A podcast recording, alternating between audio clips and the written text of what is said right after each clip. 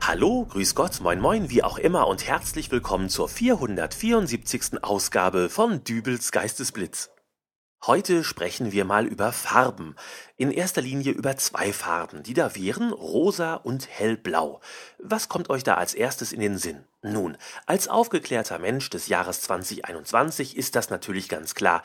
Mädchen bekommen bitteschön ein rosafarbenes Kleidchen angezogen und Jungs ein blaues Hemd. Denn wo kommen wir denn da bitteschön hin, wenn die Mädchen plötzlich im Blau rumrennen und die Jungs rosa T-Shirts tragen? Herrgott, hinterher werden die davon noch schw es ist alles so schrecklich. Ähm, nur mal ein kleiner Gruß von der Geschichte. Diese Farbunterteilung ist erst seit Anfang des 20. Jahrhunderts geläufig. In früheren Zeiten trugen tatsächlich die Jungs rosa und die Mädchen hellblau. Rot galt nämlich als die Farbe der Macht, stand auch für die Aggression und den Kampf, rot wie Blut. Rosa bezeichnete man auch als das kleine Rot.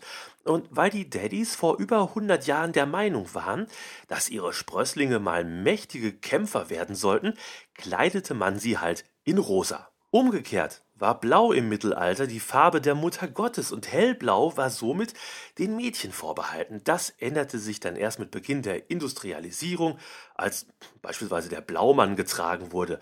Marineuniformen sind ebenfalls blau. Plötzlich war Schluss mit Blau und Mutter Gottes Blau stand für Arbeit und Krieg. Ja, und jetzt weiß ich natürlich ganz genau, was gerade in euch vorgeht.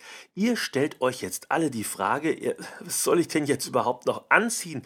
Kann ich als Mann jetzt blaue Sachen tragen oder denken dann alle, ich wäre der Vater von Jesus und was ist, wenn mein rotes Hemd plötzlich in der Waschmaschine ausbleicht und eine Spur zu hell wird? Äh, hat man dann das unbändige Verlangen, sich sofort eine Village People CD zu kaufen? Das sind Fragen, die ich an meinen heutigen Gast weitergeben möchte. Es ist Knut Ohlor. Guten Tag, Herr Ohlor. Guten Tag. Herr Ohlor, Sie sind Farbexperte. Naja, Experte also ich bin jedenfalls nicht ganz grün hinter den Ohren, was Farben betrifft. Ganz grün hinter den Ohren. Äh, ja, das ist witzig. Ähm, Herr Olor, äh, ich habe ja bereits ein wenig über die Farben rosa und blau erzählt. Ähm, was kann man denn heute noch so farblich bedenkenlos tragen, ohne irgendwo anzuecken?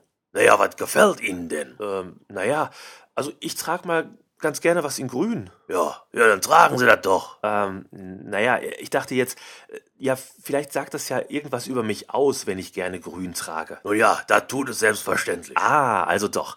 Ja, äh, was sagt es denn über mich aus, wenn ich gerne ein grünes Hemd trage? In erster Linie, dass Sie sich Ihre Kleidung selber rauslegen. Äh, das verstehe ich jetzt nicht. Naja, sehen Sie, ich weiß nicht mehr, wie alt ich war, als ich damit anfing, mir meine Anziehsachen selbst aus dem Kleiderschrank zu holen.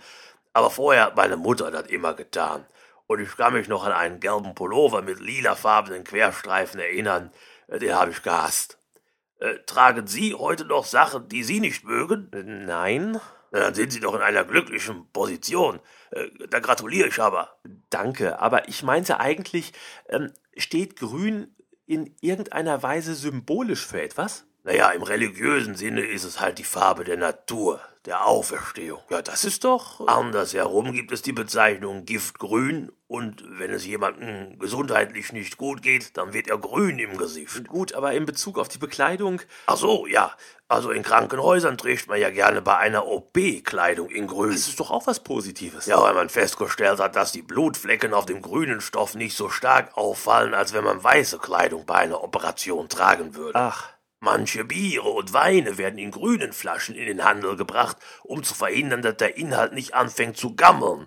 Ich hoffe, das ist nicht der Grund, warum Sie grüne Kleidung bevorzugen. Was? Äh, nein, also, wie wäre es denn dann lieber mit Gelb? Es muss ja nicht mit lilafarbenen Querstreifen sein, wie mit Ihrem Pullover damals. Nee, nee, nee, nee, nee. Gelb ist bei mir unten durch. Bei Gelb, da sehe ich rot. Da gibt's nichts Positives. Gelbsucht will keiner haben. Gelbe Seiten, guckt seit dem Internet keiner mehr rein.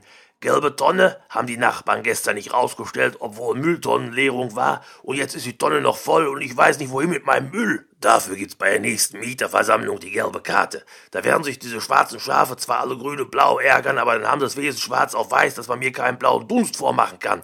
Ich stell immer die Tonne raus, wenn die Müllabfuhr kommt. Ich hab ne weiße Weste.